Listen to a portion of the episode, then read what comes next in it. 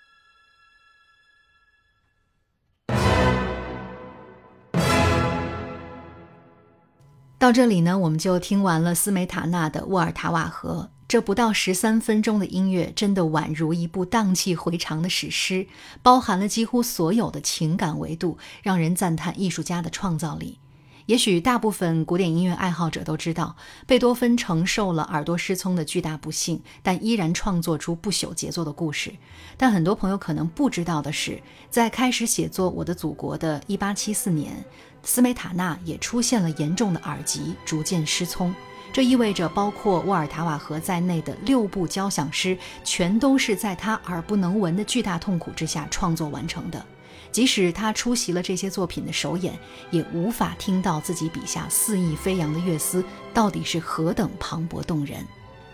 在这里，我们向斯梅塔纳所代表的赤子之心和不屈意志致敬，也希望听众朋友们有机会去欣赏完整的交响诗套曲《我的祖国》。聆听古典，我是微微，感谢大家的聆听，我们下周再见。